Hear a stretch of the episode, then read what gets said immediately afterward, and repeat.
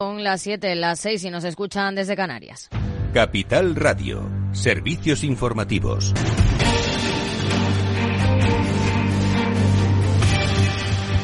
¿Qué tal? Muy buenas tardes. Bruselas avisa a los países de la Unión Europea de que el tiempo para lograr un acuerdo sobre las nuevas reglas de control del déficit y la deuda no es ilimitado y pide que alcancen un pacto antes de finales de año. Precisamente a esta hora se reúnen los ministros de Economía y Finanzas de la zona euro para analizar los últimos datos económicos que apuntan a una ligera contracción de la actividad durante los últimos meses. Mañana será el turno de debatir el último documento propuesto por España para una posible zona de aterrizaje de una reforma que todavía divide a los socios entre los partidarios de una mayor disciplina presupuestaria y los que reclaman más margen para la inversión. Esto ha dicho la vicepresidenta económica en funciones, Nadia Calviño, al llegar a la reunión.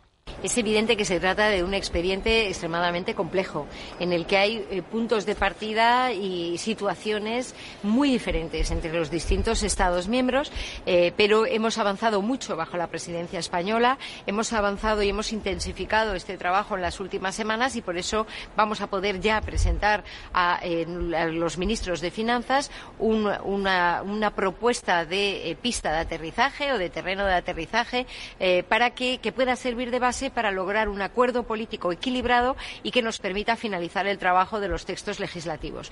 Un día con el foco puesto de nuevo en el sector financiero, el gobernador del Banco de España, Pablo Hernández de Cos, considera que tiene un diseño que es muy mejorable y se ha mostrado más partidario de que la banca retenga en su capital los beneficios que está obteniendo ahora para aguantar mejor en el futuro. De Cos ha vuelto a poner el acento en la consolidación fiscal. Por razones puramente coyunturales, es decir, para acompañar a la política monetaria en la lucha contra la inflación, pero también, incluso más importantes, desde un punto de vista de largo plazo, para empezar a a trabajar en, garantizar la sostenibilidad de las cuentas públicas en el, largo plazo, que ha quedado muy dañada en muchos países, con déficits públicos estructurales elevados, con niveles de endeudamiento público muy altos, que es importante iniciar ya. No, no encontramos ningún argumento para que el proceso de consolidación fiscal no eh, se inicie. Hoy también en el plano empresarial ha presentado resultados Telefónica. Gana 1.262 millones de euros hasta septiembre, un 15% menos que hace un año, pese a haber incrementado sus ingresos un 2,4%. Además, la compañía ha presentado su plan estratégico para los próximos tres años y que está basado en el crecimiento, la reducción de la deuda y la retribución al accionista. Su presidente Álvarez Payete ha criticado la regulación del sector. Estamos de acuerdo, somos estratégicos y somos estratégicos a nivel europeo. El sector es estratégico y el sector es estratégico porque somos la clave de la conectividad del futuro. Y siendo un sector estratégico, lo que no se entiende es que se nos regule con reglas del siglo pasado y, por lo tanto, lo único que pedimos, solo pedimos una cosa, y es que se nos desregule, que se nos deje competir, que se nos deje competir en igualdad de condiciones como cualquier otro jugador, porque las reglas que dieron lugar a esta regulación se han quedado obsoletas. Y a las 8 el balance aquí en Capital Radio con Federico Quevedo. ¿Qué tal, Fede? Buenas tardes. Buenas tardes, Aida. Obviamente tenemos que dedicarle hoy bastante espacio a todo lo que está pasando, esas manifestaciones, esas concentraciones en las sedes del Partido Socialista y esos eh, conatos de violencia que hemos visto convocados por partidos o por organizaciones, movimientos de ultraderecha. De todo esto tenemos que hablar en nuestra tertulia, por supuesto. También le dedicaré parte del editorial. Y en la lupa analizamos con Laura Blanco ese informe de Standard Poor's que le quita hierro al tema de de la deuda, de la condonación de parte de la deuda de Cataluña eh, y todo esto a partir de las 8, por supuesto, aquí en el balance, como siempre. Pues a las 8, ya lo saben. Claves del mercado.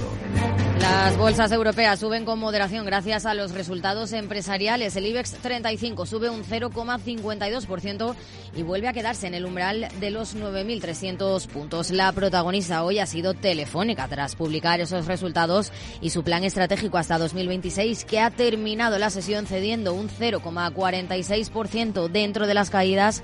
Solari ha caído un 1,72% seguida de Redella y Colonial cediendo más de un 1% en los valores alcistas Grifols ha sido el principal, creciendo más de un 2% por delante de Logista, que también ha publicado sus cifras del trimestre, IAG e Inditex. La evolución en el resto de Europa ha sido también positiva, con la excepción de Londres, que ha caído un 0,11%. Si miramos a Wall Street, tono negativo, el Nasdaq cae un 0,22%, caídas del 0,15% para el S&P 500 y el promedio industrial es con retrocesos también del 0,25%. En el mercado de divisas, según las pantallas de XTB, el par eurodólar se negocia a 1,0708 unidades. Muy buenas tardes.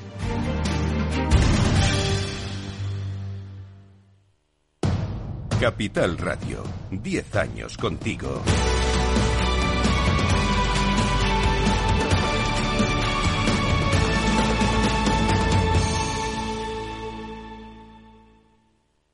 Encuentra el hogar de tus sueños en Simed, Salón Inmobiliario del Mediterráneo. Imagina tu home office frente al mar y tu retiro junto al Mediterráneo. ¿Quieres comprar, alquilar, invertir? Regístrate en simedmálaga.com y ven gratis a descubrir todas las promociones del 16 al 18 de noviembre en Figma, conectados por el Mediterráneo. Si te consideras un apasionado de los mercados financieros y te interesa la bolsa, debes saber que comprar o vender acciones y ETFs con XTB no tiene ninguna comisión hasta 100.000 euros. Abre tu cuenta 100% online en 5 minutos. Un broker, muchas posibilidades. XTB.com. A partir de 100.000 euros al mes, comisión del 0,2%, mínimo 10 euros. Invertir implica riesgos. Si quieres conocer mejor las empresas con las que trabajas, empieza por Informa. Compruébalo con tres informes gratis, el nuestro para que nos conozcas más y los dos que tú elijas para tu negocio. Solicítalos ya en Informa.es. Informa, líder en información empresarial.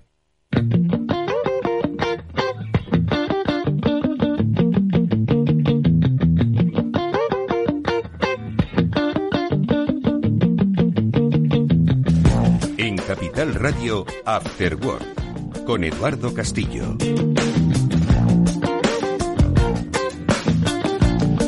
Tal amigos? Buenas tardes, bienvenidos un día más a este After Work. Hoy en esta primera parte nos vamos a asomar a un tema que es interesantísimo y que tiene mucho que ver con el tiempo económico que vivimos, el papel de la mujer en las estructuras jerárquicas de la empresa. Pero lo vamos a hacer desde la óptica de los consejos de dirección, de los consejos de administración, que es quizás un estadio más a esa reivindicación sobre el papel de la mujer ejecutiva y mujer directiva. Y yo creo que hay además sobre la mesa muchas iniciativas legislativas de carácter europeo que van a transformar un poco ese mapa y que debemos entenderla en su justa medida y sobre todo aprovecharla. Lo vamos a hacer ahora en los próximos minutos con la ayuda de Ana Lamas, que es presidenta de Woman CEO, y con la presencia también de Amanda Palazón, que si bien es amiga de este programa como consejera delegada del Instituto de la Gestión del Cambio, lo es también como miembro de esa junta directiva de Woman CEO en el área de comunicación y eventos. Con ellas hablaremos en esta primera parte sobre, pues eso, los aspectos que sobrevienen y sobre todo las oportunidades que surgen para reforzar algo que nos han pedido desde hace mucho tiempo, desde muchas instituciones, la presencia de mujeres en puestos de eh, los consejos de administración, consejeras no solo directivas, sino consejeras y mucho más. Bueno, de esto hablaremos en la primera parte. Y luego la segunda, transformador con Salesforce. Hoy hablaremos de digitalizarse o desaparecer. Con las eh, reflexiones de un experto en la materia, de Adolfo Ramírez, contaremos eh, para daros pistas sobre cuál es el camino de la digitalización. Siempre hay un inicio. Bueno, pues ese primer paso, nuestro invitado estoy seguro de que os va a ayudar a tomarlo. Eso es After Work, está Víctor Nieva. Con él y con esa buena música que nos pone, arrancamos.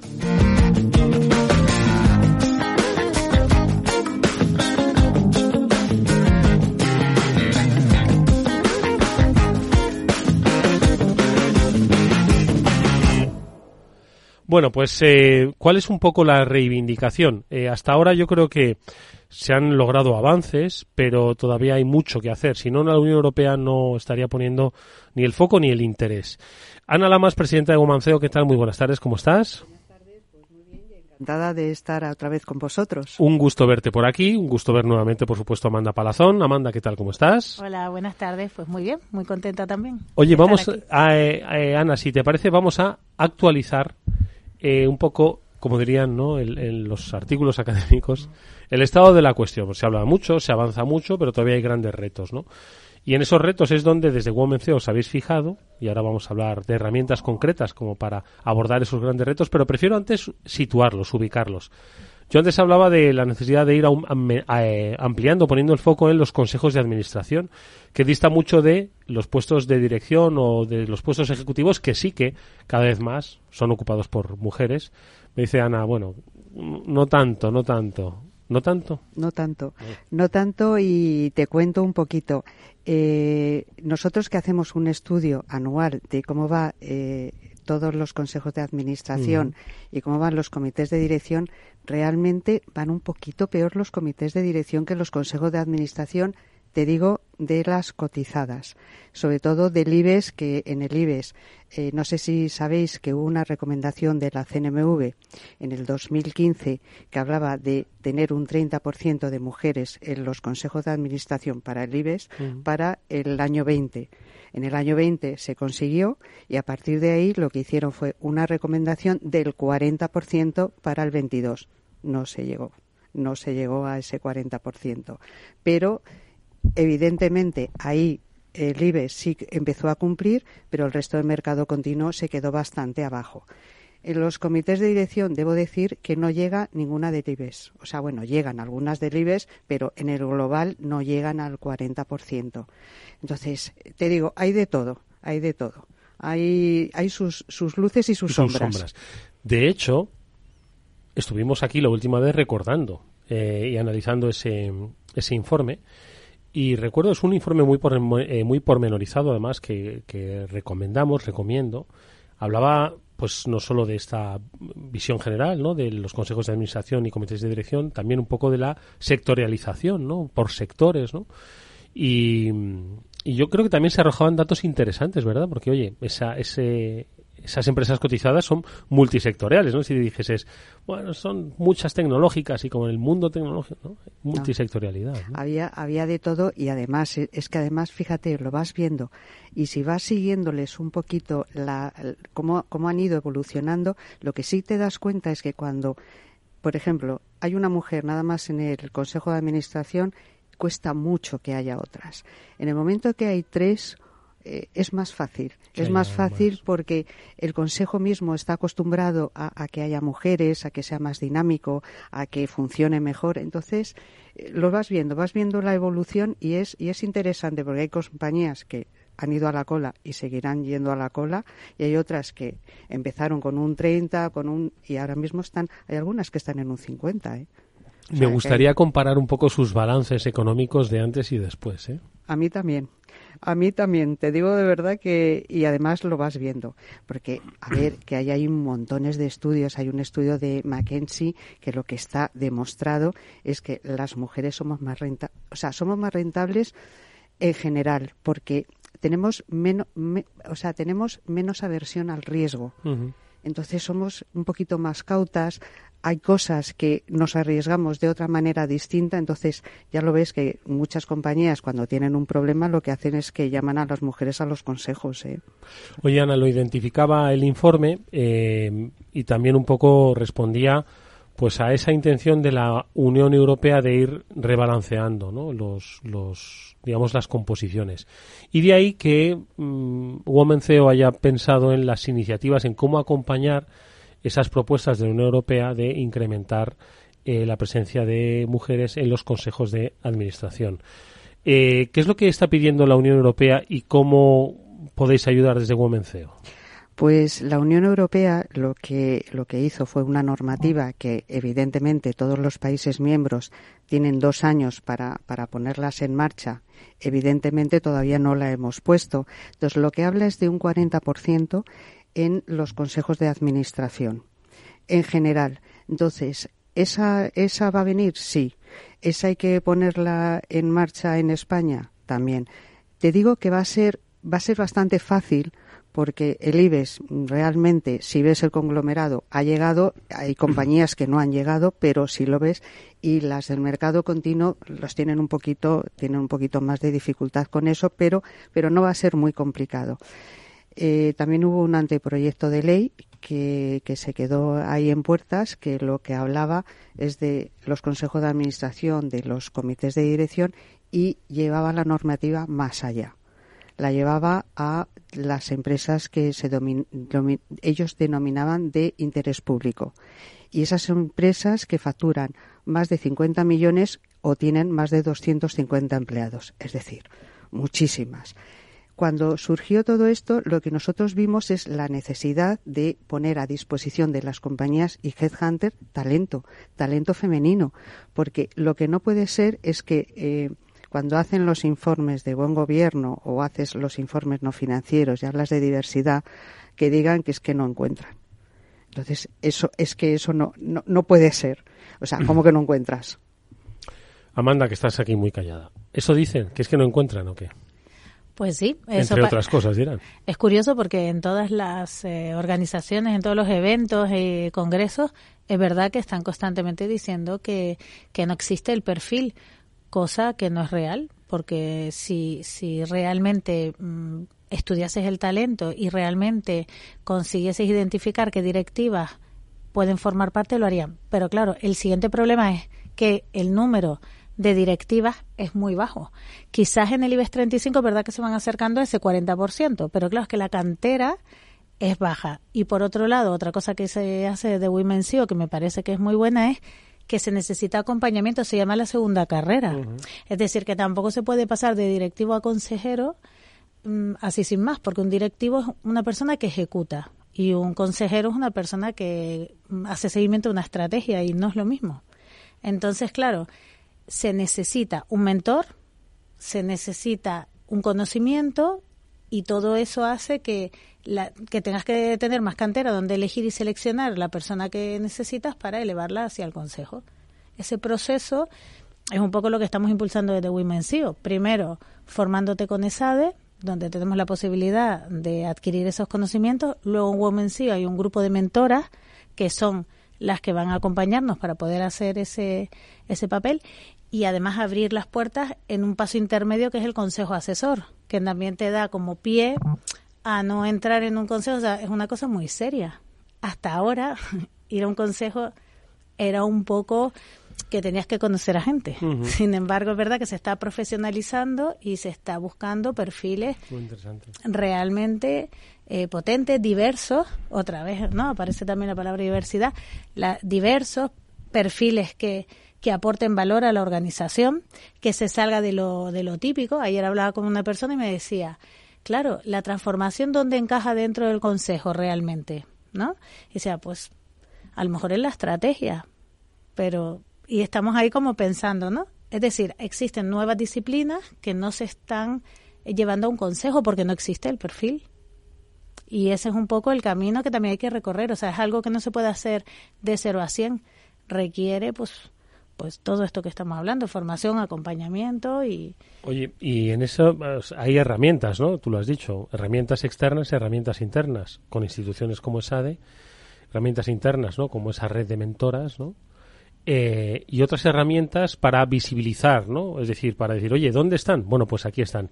Y eso, si no me equivoco, Ana, es una de las últimas iniciativas que habéis eh, llevado a cabo en Womenceo para precisamente poner eh, en, en, modo visible, ¿no?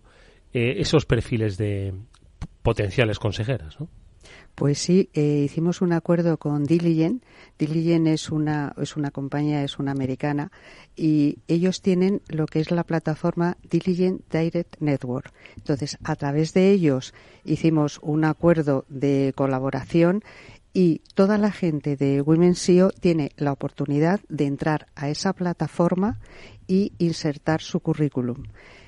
Eh, evidentemente lo tienes que hacer, o sea, tú, tú si tú quieres eh, no puedes entrar tú solo en la plataforma, tienes que ir acompañado por alguna institución que te vaya recomendando.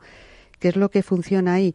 Pues que sus, toda su base de clientes aporta todo lo que ellos necesitan en los consejos de administración. Entonces, es una plataforma que te puedes encontrar un trabajo en Inglaterra, en Australia, en Estados Unidos, en España. Entonces, nos parecía que era muy importante para que las mujeres, para empezar, que tengan visibilidad porque las mujeres lo que necesitamos es un poquito más de visibilidad que nos quedamos un poquito siempre cortas y segundo que les damos el acceso a una plataforma que ya está creada y que está consolidada y que ahora mismo tiene peticiones de puestos. Entonces nos parecía que era un primer paso súper potente y yo desde aquí quiero dar las gracias otra vez a Diligent y además a Laura Espinosa, que es su representante aquí en España, porque gracias a ella firmamos el acuerdo de colaboración y nos parece de lo más interesante. Oye, ¿cómo funcionaría efectos? Entiendo que a las eh, eh, ejecutivas que forman parte de la red de Woman CEO ¿qué hacen? De, ¿Se apuntan? Es como, no quiero decir, un, como un LinkedIn, no, no sé cómo funcionaría. A ver. Bueno, sí que podría ser un LinkedIn especialista en el sentido de que una vez que podemos entrar, es verdad que aquí hay un filtro inicial, que también hay Women's CEO, trabaja con Diligence, porque es cierto que no todo el mundo puede ser consejero, existe un, perfil. Claro, porque al final eh, a mí me gustaría ser muchas cosas de las que sé que no soy el perfil. sí, o a lo mejor simplemente necesitas una indicación previa, es decir, donde digan, mira, no es tu momento, sin embargo, este es tu camino, o cómo poder enfocar tu conocimiento, porque, bueno, vamos a ver qué conocimiento tienes. Entonces necesitas a alguien que te guíe. ¿no? Y esa labor otra vez la vuelve a hacer Women CEO, la de en un momento dado cualquier persona que quiera que se ponga en contacto con la asociación lo puede hacer a través del grupo y la página que tenemos en, en LinkedIn y lo puede hacer directamente a través de presidencia arroba y eh, rápidamente alguien se pone en contacto con esa persona, se mira el perfil y se da las indicaciones también por la gestión de expectativas, ¿sabes? Es decir, no todo el que entra va a tener acto seguido una oferta, porque, insisto, es un proceso y cada uno tenemos nuestro momento y lo que sí necesitamos es una guía. Oye, ¿cuándo llega ese momento? ¿Cómo sabe una eh, directiva que ha llegado el momento de ser consejera, de revisar la estrategia? Son perfiles diferentes, es otro, es otro momento profesional diferente. ¿Cómo, ¿Cómo uno se da cuenta? Mira, pues yo te voy a decir mi caso, ¿no? que siempre es más sencillo cuando hablas con de mi caso. Creo que eh, es el momento donde uno tiene que ser humilde y tiene que contactar con la gente que sí sabe de esto y decir, oye, ¿cómo me ves? Pues un poco la línea de lo que acabo de decir, solo que personalmente tener esa humildad de decir, que fue lo que yo hice realmente. Es decir, hablar con, en este caso, Ana Lamas, que la conozco hace 12 años, que para mí siempre ha sido un referente en todo este ámbito, y decir, mira, pasa esto, ocurre esto, ¿tú cómo lo ves? Y Me siento que quiero ir un paso más allá. Me gustaría, en mi caso, ya sabes que mi misión y mi propósito es que la transformación llegue a lo más alto. Tu misión en la vida es no parar quieta en el mundo del trabajo, eso ya lo sé. Bueno, además, además lo que pues, pues implementar esa cultura de cambio. Para implementar una cultura te hace falta la estrategia y la táctica. Entonces, la línea de cómo llego allí, pues empecé a hablar con, con Ana, le pregunté, oye, y ahí fue cuando empecé a aprender y es ella un poco la que me ha ido dando ese paso y luego tengo la suerte de trabajar con una junta directiva fantástica con la que voy aprendiendo, bajo observando, eh, formarme y a partir de ahí es cuando empiezas a hacer ese, ese trabajo y no tener impaciencia, es decir, ser consciente de dónde estás, a dónde puedes llegar y de verdad se necesita una guía porque es una segunda carrera.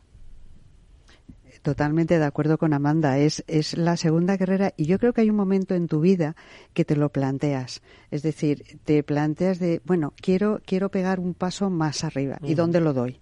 ¿Dónde lo doy?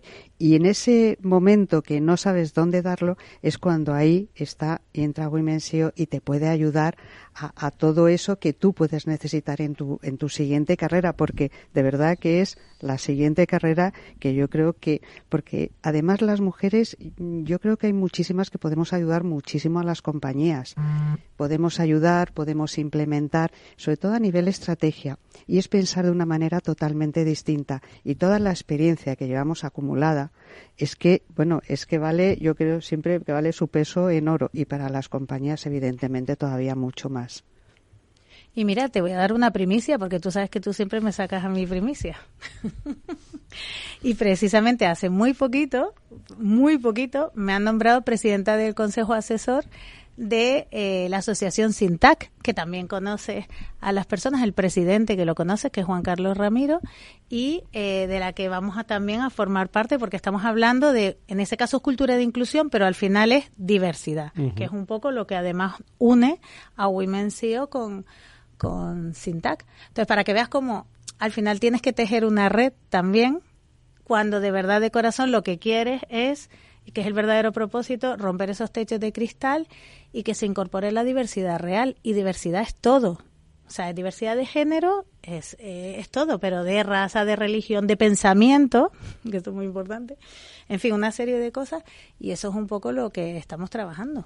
Es muy interesante el, planteamiento que hacéis porque partimos de una necesidad, incluso de una legislación, pero al aterrizarlo, porque claro, quizás muchos digan, bueno, estos son cuotas, ¿no? No, pero oiga, no son cuotas, se trata de calidad y perfiles adecuados, ¿no? Y yo creo que desde esa óptica es la correcta, ¿no? Ese es el trabajo porque si no, no estaríamos eh, cumpliendo realmente la, la, labor, ¿no? Y entonces ese acompañamiento, ese aprendizaje, ese camino, ¿no? Hacia la, la posición, ¿no? En esos consejos de, de, administración requiere, ¿no? Un análisis, pues mucho más profesional que va más allá de los, de los porcentajes. Pero totalmente de acuerdo. Y no solo que va más allá de los porcentajes, sino que además eh, yo creo siempre que las cuotas eh, son medidas transitorias, medidas transitorias hasta que realmente llegues a alcanzar lo que, lo que evidentemente nos corresponde, porque no nos olvidemos que las mujeres somos el 51% de la población. Entonces, el estar peleando por un 40% de representatividad, pues, pues creo que, que, es correcto. Cuando además es que si no se hace eh, por vía legislativa es que nos quedan como 100 años o ciento y algo mm. para de verdad alcanzar esa paridad. Entonces, hay que forzar, sí, hay que forzar un poquito. Mm. Y también hay que salir del IBEX 35, porque parece que todo es el IBEX 35 y son 35. Estoy de acuerdo. Entonces, por ejemplo, en Women's otra cosa que se está trabajando, que no sale ninguna publicación porque al final es la pyme o la empresa de carácter familiar de la cual en España hay pues un importante mercado y hay una, o sea, hay grandísimas empresas que son las que además están manteniendo la economía española de alguna manera, pues ahí estamos trabajando también en cómo incorporar este perfil profesional dentro de este de este contexto, o sea, para que veas que eh, la idea es profesionalizar en todos los ámbitos y que las leyes existen, pero hay que creérselas porque las leyes realmente no se cumplen por existir. Entonces hay que implementarla. Y en esa implementación, pues también ahí Women CEO está trabajando. De hecho, estamos ahora en un proyecto muy bonito de crear un sello de esas políticas de diversidad para ayudar a las empresas a que esto se acoja más allá de una ley de la Unión Europea, que está muy bien, pero que luego ya sabemos realmente que no necesariamente se cumplen. Mm. Sí, se trata de, de acompañar, ¿no? Y lo que dice Amanda, más allá del IBEX 35, hay un mercado cotizado también, un mercado continuo y más allá, porque hay empresas, como apuntabas, ¿no? de interés general que no tienen que estar cotizadas, pero que tienen unas estructuras que mm, creo que podrían perfectamente beneficiarse, ¿no? de eh, una visión eh, diversa, ¿no? de su de su consejo y de su dirección, Ana. Totalmente de acuerdo. Y es más, es que yo creo que son esas compañías las grandes necesitadas, de verdad porque, eh, o sea, el IBEX, bueno, pues... es que solo se pone en foco en las grandes, claro, y entonces las otras dicen, bueno, mientras el foco esté en ellas, yo sigo mi... Sí, yo estoy tranquilo, pero evidentemente ahí hay una gran labor por hacer y hay una labor de verdad hasta de propia concienciación. De, lo, de los propios consejos de administración. También es verdad que las mujeres estamos rejuveneciendo esos consejos, ¿eh? porque la edad eh, ha sido siempre un poquito, un poquito elevada. Mm. Entonces, estamos ayudando a rejuvenecer, estamos ayudando a crear estrategias distintas y diversas y es lo de siempre, es que cuanto más diversidad hay, más, más clarificantes son todas las compañías y todas las estrategias y mejor se trabaja.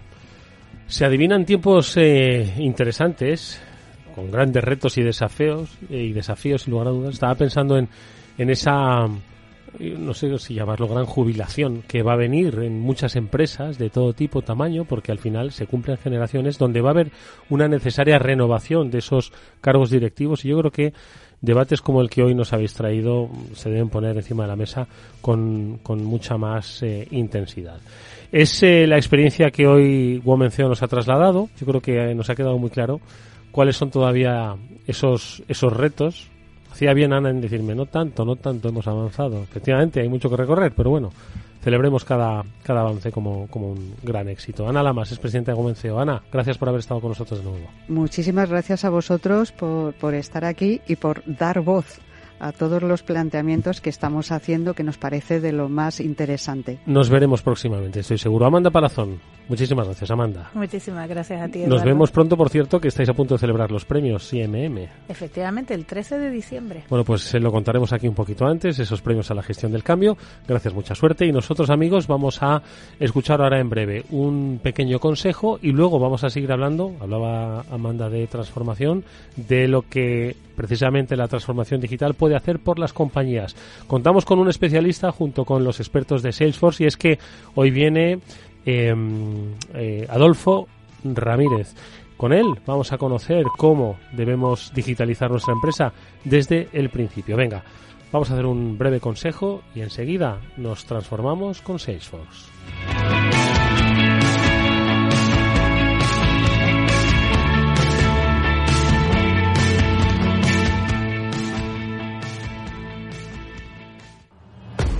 Si inviertes en bolsa, esto te interesa. XTB, tu broker con más de 15 años en España, tiene la mejor tarifa del mercado para comprar y vender acciones y ETFs. No pagues comisiones hasta 100.000 euros al mes. Si inviertes en bolsa o quieres empezar, más sencillo imposible. Entras en xtb.es, abres una cuenta online y en menos de 5 minutos compra y vende acciones sin comisiones. Además, con atención al cliente las 24 horas al día. ¿Qué estás esperando? Miles de clientes ya confían en xtb.es, un broker, muchas posibilidades. A partir de 100.000 euros al mes, la comisión es del 0,2%, mínimo 10 euros. Invertir implica riesgos.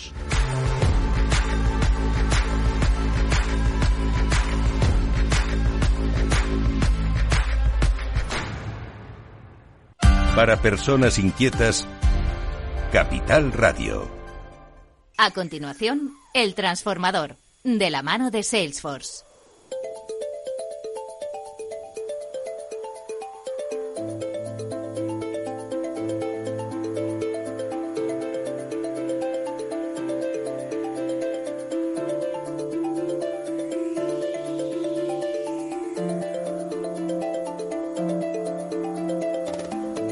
¿Qué tal? Pues ya comenzamos ahora nuestro transformador, un espacio que desarrollamos junto a los especialistas de Salesforce y en el que pretendemos, con la experiencia de las empresas, daros a conocer cómo son los procesos de transformación digital, cómo son los procesos de digitalización y sobre todo el objetivo y el beneficio que tienen en una sociedad conectada.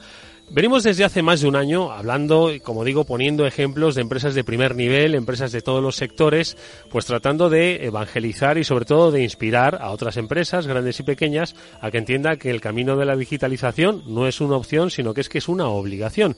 Sin embargo, en ese camino todavía yo creo que falta mucho por entender y por eso hoy yo creo que vamos a hacer una muy buena recapitulación con la ayuda de nuestro invitado especial. ¿Por qué? Porque enseguida vamos a saludar a Adolfo Ramírez. Él es pues uno de los eh, mayores expertos en digitalización de empresas y es, entre otras cosas, miembro del Consejo Asesor de Salesforce.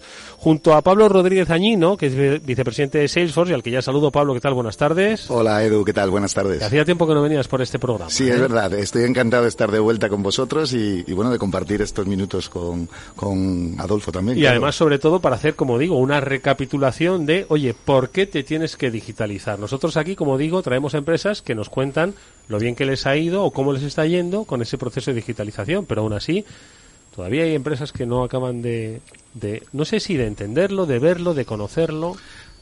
Bueno, hay veces que establecen otras prioridades y, lo van dejando, lo van dejando y van viendo cómo la competencia sí que se digitaliza y al final, pues, como dicen, a la fuerza ahorcan, ¿no? La gente eh, se tiene que dar cuenta que, que, la digitalización, como tú bien decías, no es una opción. Nosotros estamos en el mundo de facilitar esa digitalización, aportándoles la tecnología necesaria, pero lo primero de todo yo creo que debe ser la voluntad y a partir de ahí eh, empezar a evolucionar. Bueno, pues vamos a hacerle todas estas preguntas las que se están haciendo ahora muchas empresas a nuestro invitado. Adolfo Ramírez es investigador y asesor de empresas e instituciones en el ámbito de la transformación digital. Como decimos, miembro del Consejo Asesor de Salesforce. Adolfo, buenas tardes, bienvenido. Buenas tardes un placer estar aquí con vosotros. Igualmente, que nos ayudes a recapitular. Ahora hablaremos de muchas cosas, entre otras de esta obra que has eh, escrito, décima edición, Digitalízate o desaparece. Decíamos, ¿no? Lo de la, lo de la obligación. Es importante, yo creo que entender el contexto en el que nos encontramos para empezar a hablar de digitalización de empresas. ¿Intentamos eh, dibujar ese contexto hoy? Sí, bueno, el contexto hoy, eh, a ver, lo primero, desde el punto de vista de la, de la empresa, creo que es muy importante el entender sus posibilidades y entender dónde está la empresa. Creo que esto es fundamental. Muchas veces eh, hablo de, o hablamos de no empezar la casa por el tejado, ¿no? Y muchas veces empezamos por la tecnología eh, y no es el camino. Primero tienes que entender todas las posibilidades que tienes, entender tu negocio, que seguramente lo entiendes, y lo que te falta es ese aterrizaje de las nuevas tecnologías y cómo te van a impactar, cómo te impacta la, digitalización. Y ese es el camino que tienes que empezar. Y muchas veces eh, el empezar mal el camino o tener miedo a cómo lo haces, pues te lleva a, una cierta parálisis y no sabes cómo avanzar. Y esto le está pasando a muchas, sobre todo a muchas pymes, yo diría. ¿no? Eh, si, vemos un poco el, panorama de cómo está España, que creo es muy interesante verlo en el contexto europeo, pues diríamos que estamos mejor que la media pero eh, se miden como cuatro parámetros normalmente. ¿no? Se mide el parámetro de la infraestructura, de capacidades, de la digitalización de los servicios públicos y de la digitalización de las empresas. En dos de ellos, pues casi casi lideramos y en otros dos tenemos mucho recorrido. Estamos bien, incluso muy bien en infraestructura. Yo creo que que la, crisis del COVID nos vino a dar que la infraestructura que tenemos de comunicaciones eh, es buena y dio soporte a todo el teletrabajo, a todo el comercio electrónico, a toda la telemedicina y eso es muy importante. Estamos también bien, aunque hay para mí muchas lagunas, pero sale bien en los ratios los servicios, la digitalización de los servicios públicos. Eh, yo creo que sobre todo está bien en aquellos que tenemos que pagar en lo que tenemos que pagar está muy bien, en los que son servicios creo que no estamos tan bien, esa es una realidad, pero bueno, en la media parece que estamos, que estamos mejor que, que muchos de los países europeos y donde vamos un poquito más rezagados y tendríamos que eh, acelerar es en lo que tiene que ver con las capacidades digitales y con la digitalización de las pymes. Y esos son los dos aspectos donde creo que España tiene que dar pasos más importantes y entre todos tenemos que ayudar a que esto se produzca. Y se produce porque muchas veces, o, la ayuda que podemos hacer, eh, muchas veces tiene que venir de fuera de la de la propia pyme y hacerlo de una forma que entiendan todas sus posibilidades, porque realmente eh, cuando lo explicas y lo entienden, ven que no es otra alternativa, porque la alternativa es, como cuento en el libro, desaparecer. Desaparecer, ¿no? ¿Y cómo, cómo se les plantea ¿no? un proceso de digitalización? Eh, cuál es, eh, digamos, un poco el, cebo, decir, oye, mira, es que tienes que hacerlo, vas a desaparecer, pero no solo por meterle el miedo, ¿no? que muchas veces el miedo, pues tú lo has dicho, ¿no? A veces hasta paraliza, ¿no? Sino, ¿qué más tienen que ver en un proceso de digitalización las empresas? ¿Oportunidades? inversiones con retorno? ¿Cuál es un poco? Sí, yo mira, eh, lo mejor es poner casos prácticos y ejemplos, incluso hacerle proyecciones de su negocio en un estado y en el otro. Yo creo que esa es una muy buena herramienta con sus propios negocios y, se puede hacer. ¿no? Entonces, ver qué significa el, tener un comercio electrónico, qué significa el estar en una plataforma, qué significa tener mucha más eficiencia si migras eh, tus eh, tus capacidades tecnológicas a cloud y en lugar de tener que pagar pues eh, cada renovación pues eres capaz de hacer esa suscripción y pagar por realmente lo que consumes yo creo que el camino una vez más es el ejemplo. Y cuando el ejemplo pero no ejemplos eh, teóricos sino ejemplos de, de tu sector de empresas como la tuya incluso yo diría que haciendo una experimentación con tus propios con tus propios, eh, con tu propio negocio, con tu propia empresa y hacerle esa proyección. Eh, porque hoy también, con las herramientas que hay, con las plataformas que hay y con todas las oportunidades, es relativamente sencillo hacer una proyección de una empresa en su situación actual, digamos, un tanto analógica, y cuál sería esa visión si estuviera digitalizada. Cuando hablamos de digitalización, y este también creo es un punto importante, eh, no estamos hablando, no nos referimos, y a lo mejor lo podemos cambiar por transformación digital. Cuando hablamos de digitalización, no nos tenemos que referir solo a automatizar procesos, ¿vale? Porque creo que eso lo hacen las empresas casi todas permanentemente, ¿no? Van digitalizando cosas, van automatizando cosas. Cuando estamos hablando de esta digitalización con mayúsculas, estamos, hablar, estamos hablando de cambios mucho más eh, significativos en su, en su estrategia muchas veces tienen que cambiar los modelos de negocio. Y todo esto de tienen que cambiar los modelos de negocio, no nos olvidemos que viene como consecuencia de una cosa que no pueden cambiar y que va a ser así, que es el comportamiento de los clientes, cómo se han transformado el comportamiento de los clientes. Como eh, los clientes nos hemos transformado, compramos y nos relacionamos de una forma completamente distinta, pues las empresas tienen que transformarse al hilo de, de lo que ocurre con sus clientes. ¿no? Entonces, poniendo en el centro al cliente, a partir de ahí es cómo hay que enseñarle cómo hay que decirle o cómo hay que hacer que entiendan las organizaciones y las empresas el cambio que tienen que producir.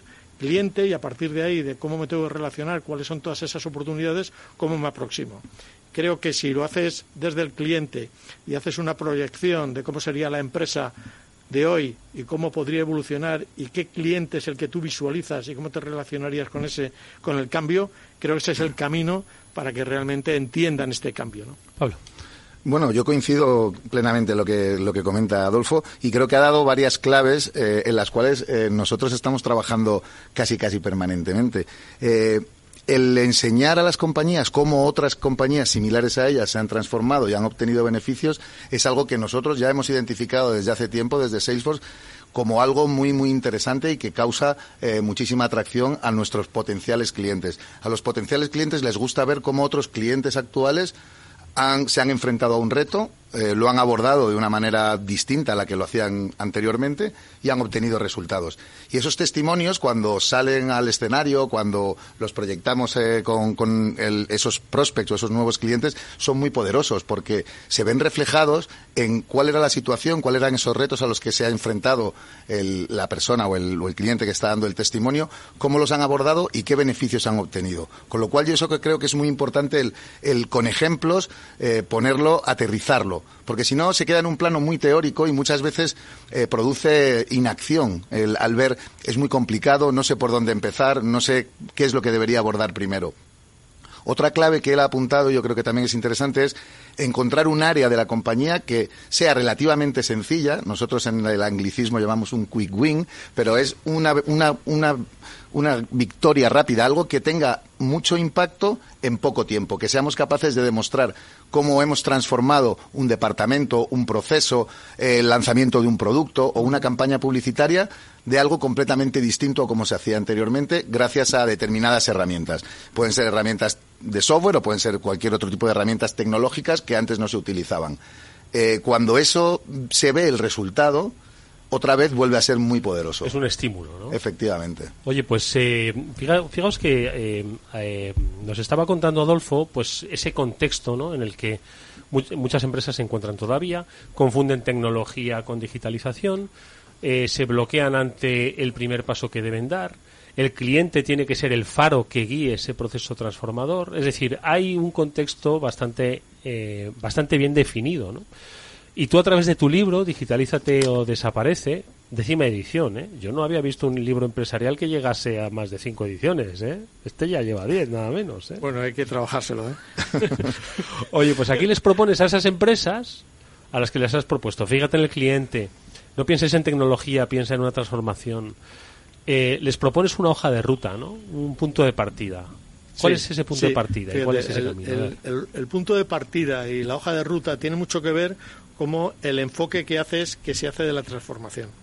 Entonces, el enfoque que se hace de la transformación es desde, desde el cliente, revisas la estrategia entendiendo las posibilidades que tienes, bien las conoces tú o bien pides ayuda para que te las enseñen y, y, a partir de esa definición de la estrategia lo que tienes que ver en función de tu compañía, si eres más pyme, si eres, si eres una empresa más, más grande, incluso las corporaciones, no, pero para todas aplica en su dimensión, lo que tienes que ver es revisar las distintas dimensiones de la empresa para ver cómo la transformación le afecta, empezando por la cultura. Si no eres capaz de enamorar y de ilusionar a las personas de la organización con el cambio, posiblemente no te vaya a salir bien y la adopción sea más lenta. Entonces, el primer paso en esa hoja de ruta sería la cultura. Cómo transmites lo nuevo que quieres hacer, cómo lo explicas y es más, no cómo lo explicas, porque muchas veces en las compañías el equipo directivo lo que hace es explicar, pero no se asegura que los que lo tienen que entender lo, entienden. Y lo importante es que los que tienen que ejecutar el cambio entiendan lo que se tiene que producir. Entonces, lo primero tiene que ver con la cultura. Una vez que, que, la cultura lo tienes claro, pues tienes que ir revisando las distintas dimensiones, ¿no? Tendrás que revisar y ver qué cambios tienes que hacer en tu oferta de valor, cómo cambia tu modelo organizativo y te vas a situaciones donde eres mucho más ágiles en la toma de decisiones porque la tecnología y la estrategia te va a llevar a un uso muchísimo más eficiente e inteligente de los datos. Entonces tendrás que cambiar tu modelo para que sea más ágil, tendrás que cambiar procesos, tienes que cambiar y dar capacidades y formar a las personas, porque si no formas a las personas es muy difícil que puedas hacer el cambio y aparece, pero en este momento aparece la tecnología y tienes que ver las, capacidades tecnológicas que necesitas. Y luego no te olvides nunca de innovar. Entonces tienes que hacer una serie de pasos, una serie de acciones que visualizan la organización, por muy pequeña, insisto que sea, de una forma holística. Entonces, la transformación digital es realmente llevar a las organizaciones a ese cambio de su modelo de negocio, de todo lo que es la organización, poniendo al cliente en el centro. Y no te puedes confundir con ver la digitalización con llevar a determinados procesos la tecnología o poner la tecnología o comprar tecnología. Yo muchas veces, hablando con algunos CEOs de, empresas no tan pequeñas, eh, te dicen, hemos invertido, pues un caso real, ¿no? He invertido, oye, he invertido, Adolfo, dos millones en, en tecnología y no noto nada. No veo la transformación. Y le digo, ya, pero ¿en qué te quieres transformar? Porque el problema es claro, ¿en qué te quieres transformar? Porque si no sabes en qué te quieres transformar, o muchas veces preguntas y dice, ¿cómo va la transformación en tu empresa? Y dice, bueno, va bien, ya hemos migrado a cloud. Bueno, es que eso no es transformarte. Seguramente tengas que migrar a cloud, pero eso no es la esencia de la transformación.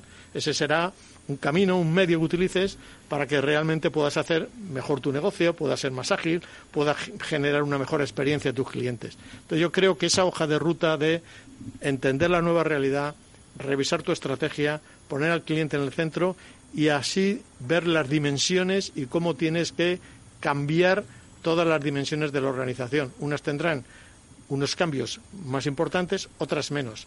Incluso, fíjate que te digo, revisar la estrategia, porque puede ser que no la quieras cambiar, pero decides desde el conocimiento. O sea, esto también es otro, otro tema tremendamente importante. Cuando tomas decisiones esto afecta, lógicamente, a cualquier, a cualquier ámbito, aunque ahora estamos hablando del tema de transformación digital. Cuando tomes decisiones, lo más relevante es que las tomes desde el conocimiento. ¿Por qué estás decidiendo una cosa o la otra? Aunque la decisión, como digo, en una estrategia sea, oye, me gusta la estrategia que tengo, me va bien y no quiero hacer nada.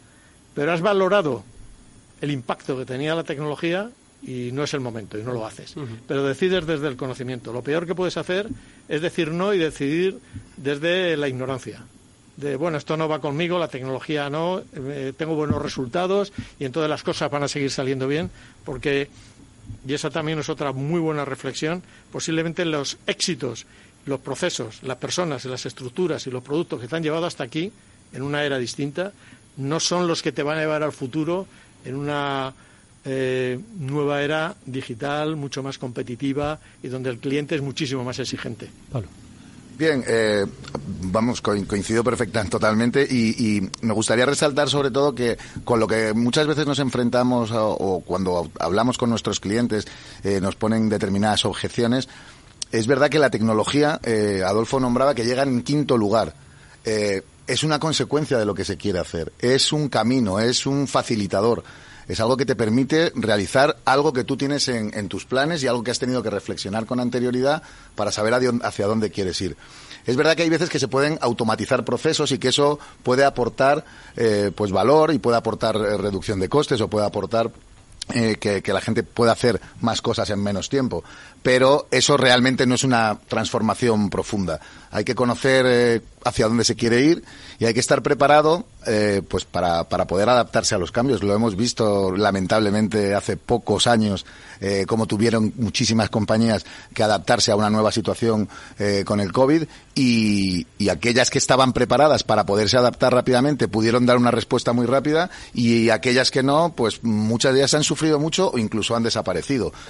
Eh, nadie podía prever aquello, pero sí que sabes que cuando estás transformado adecuadamente, cuando eh, de alguna forma te encuentras en tensión eh, de poderte adaptar a los cambios y tienes las herramientas adecuadas, te puedes adaptar muchísimo mejor y, puedes seguir sobreviviendo y actuando, incluso mejorando, como lo hacías con, anteriormente. Sin duda, yo creo que esa es parte de, la clave, ¿no? El, ver las posibilidades que tienes y conociendo tu negocio, este es que realmente conociendo tu negocio y los empresarios y los, los directivos de las pymes y los dueños de las pymes lo conocen, eh, lo que tienen que ver es entender todas las oportunidades y creo que ahí es donde está la clave, entenderlo. Y todos los que lo hacen dan pasos adelante y realmente tienen éxito en sus cambios. Pero tienen que ser valientes, ¿eh? porque esta hoja de ruta que tú propones exige valentía, la asunción de determinadas eh, decisiones, no necesariamente valentía en cuanto a la asunción de riesgo, que puede salir bien, eso entiendo que uno como empresario lo lleva dentro, sino pues una revisión de las jerarquías, la propia revisión de la gestión del talento, cosas que mm, cambian mucho las culturas de muchas compañías. Por eso hablo de valentía. ¿no? Sí, date cuenta que uno de los, posiblemente uno de los principales stopper o obstáculos que tiene la digitalización sean los resultados los buenos resultados. Efectivamente. Los buenos resultados se han convertido en un stopper, ¿no? Pues si me va bien, ¿por qué, pasa, ¿por qué voy a cambiar, ¿no? Lo que pasa es que ese me va bien es un corto plazo, ¿no? Entonces esos resultados son un binomio con el corto plazo, ¿no? Entonces te va bien y, y el corto plazo es la exigencia de que tienes que dar resultados y esto va pasando, eh, según vas yendo a empresas un poquito más grandes, pues lo vas viendo con más con más eh, impacto, eh, directivos que están con su variable, con su bonus, con sus buenos resultados y que lo que hacen ya les da para, para tener ese éxito en sus, en sus, en sus objetivos, ¿no? Y entonces, bueno, ¿por qué cambiar ahora si esto va bien, ¿no? Eh, y claro, esto va bien hasta hoy, pero no sabes eh, si no tomas medidas como ir a futuro. ¿no? Esto es como cuando vas al, al, banco y están hablando de los fondos y te venden un fondo y te dicen que rentabilidades pasadas no garantizan rentabilidades futuras, pues esto es exactamente lo mismo. ¿no? O sea, los resultados pasados no te garantizan en absoluto, si no toman alguna medida de este tipo de transformacional, eh, los resultados de la empresa en el futuro. ¿no? Entonces, creo que es un momento, posiblemente es el momento más, más fácil en el que tienes que invertir, porque es cuando tienes presupuesto para poder hacerlo y hay alegría para poder hacerlo y en lugar de ser así, en muchos casos se está convirtiendo en el verdadero stopper del cambio. Mm.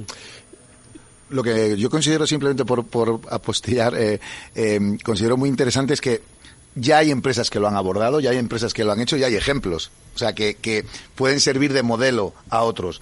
Eso ya ha ocurrido y, bueno, volvemos un poco a lo que comentábamos al principio.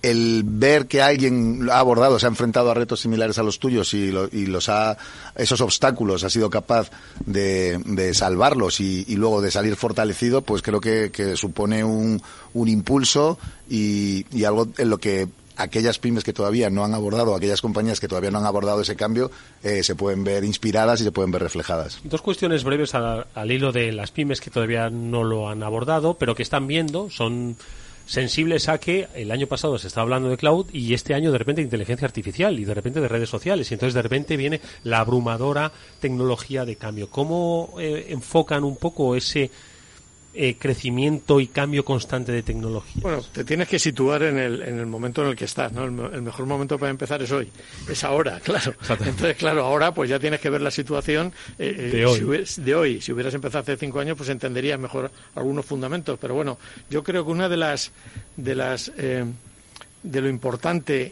y yo creo que es la, a lo mejor voy a decir muchos no estarán de acuerdo, pero es la sencillez en cuanto a entender las posibilidades de las nuevas tecnologías y esto yo creo que es tremendamente relevante.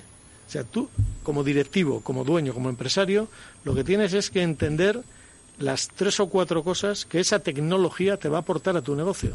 O sea, no vas a ser experto ni, hay pocos expertos en todas y pocos expertos en cada una.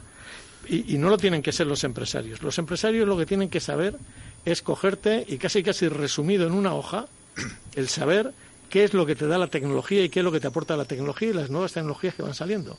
Entonces, eso es lo que tienes que ver. Entonces, tienes que saber que cloud, por lo que te da es la, la posibilidad de eh, tener tu tecnología pagando X, X importe al mes y que te da flexibilidad y que te da acceso desde cualquier punto. Tres cosas.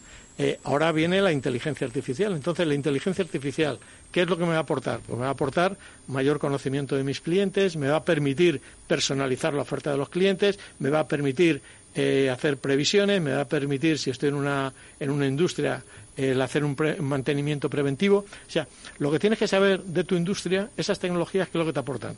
Insisto, en una, en un, en un, en una transparencia, en una hoja, puestas qué cosas me da cada, cada tecnología. Y a partir de ahí, con el conocimiento que tienes de tu negocio, que tienes de tu negocio, lo que haces es cómo lo puedo aplicar. Y si alguna de ellas ve que tiene mucho, pues ya te eh, vas a algún experto que te lo explique. Pero ese es el camino. El camino, además del conocimiento, compartido, que es algo que, si no me equivoco, vais a hacer dentro de muy poco en las próximas citas que tiene Salesforce y donde le encanta precisamente eso, generar comunidad a través del conocimiento, Innovation Day, próximo 16 de noviembre, y un evento ejecutivo para directivos 22 de noviembre. Contándonos un poco. Efectivamente. Bueno, es eh, un poco lo que, lo que, lo que comentaba al principio. Eh, nosotros celebramos eventos para dar a conocer nuestras últimas novedades, eh, la innovación. Nosotros somos una compañía que estamos en permanente innovación.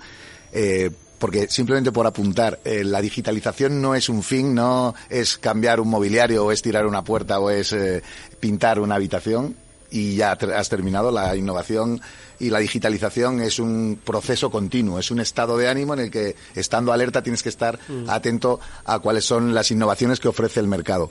Y ahí, pues eh, la verdad es que a nosotros nos encanta dar a conocer nuestras últimas innovaciones, ponerlas en conocimiento de, de, nuestros clientes actuales y futuros y combinarlo con esos testimonios, con esos casos de uso, con esos ejemplos prácticos de cómo otras compañías han abordado esa digitalización. Y así lo hacemos. Eh, bueno, yo animaría a los oyentes a que estén atentos a, las comunicaciones de Salesforce y a las redes sociales donde publicamos nuestros eventos para que se puedan apuntar y seguramente que, estoy seguro, vaya, que les van a servir de, inspiración y además vamos a tener la fortuna de contar con, el testimonio de Adolfo allí, en, los dos. O sea que. Pues eh, aprovechad que es una muy buena oportunidad para porque sé que no vais a llamarnos aquí al programa, que os da vergüenza, pero allí en el Innovation Day os podéis acercar y decir, oye, mira, te estuve escuchando el otro día y yo quiero llevarlo a cabo en mi empresa, ¿por dónde empiezo? Bueno, pues eh, quizás empiezas comprándote el libro Digitaliza o Desaparece de Adolfo Ramírez eh, Morales. Hoy ha sido nuestro invitado a este transformador, creo que nos ha dado,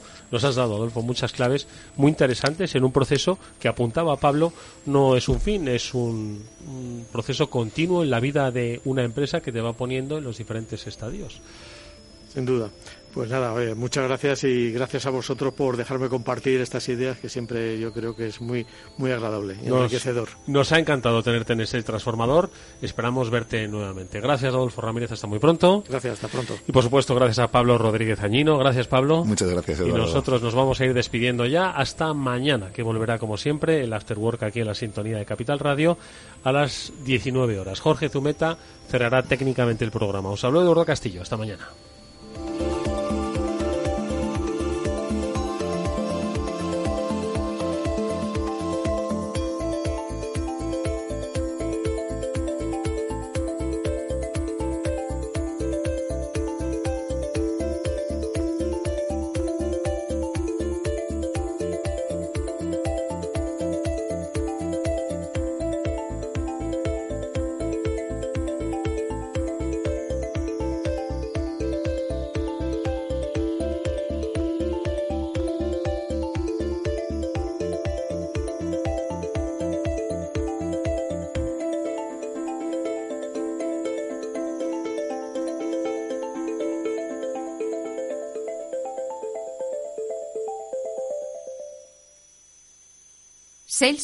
Les ha ofrecido el transformador.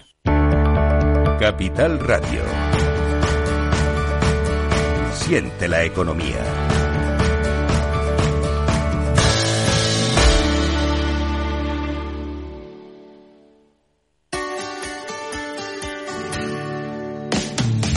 Humanos en la Oficina, el programa más divertido y de mayor influencia en el mundo de las organizaciones, con el presentador de mayor audiencia en el mundo del capital humano y speaker internacional Miguel Ángel Pérez Laguna.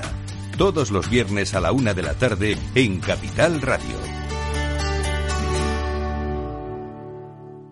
¿Qué es ir más allá? Con Arval podrás llegar donde te propongas de la forma más sostenible y darle a tu empresa todas las soluciones de movilidad que necesite, asesorando con las mejores opciones de movilidad para las distintas necesidades de tu flota, con vehículos electrificados, bicicletas, coche compartido. Arval, la transición energética arranca aquí. Más información en arval.es. Capital Radio, 10 años acompañándote.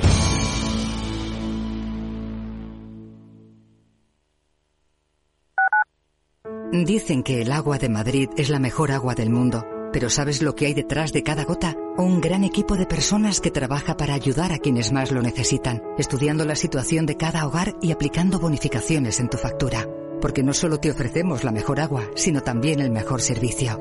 Canal de Isabel II. Cuidamos el agua. El Servicio 012 de Información y Atención al Ciudadano de la Comunidad de Madrid ofrece servicios como el 012 Apoyo a la Maternidad, que presta ayuda a mujeres embarazadas y familias. El 012 a tu lado, de apoyo psicológico ante momento de soledad o crisis. Y el 012 Mujer, dirigido a mujeres víctimas de violencia. Servicio 012, un número para todo y para todos. Comunidad de Madrid. No pierdas detalle de todo lo que afecta a tus inversiones y a tu bolsillo. Toda la información en Mercado Abierto con Rocío Arbiza, de 4 a 7 de la tarde en Capital Radio.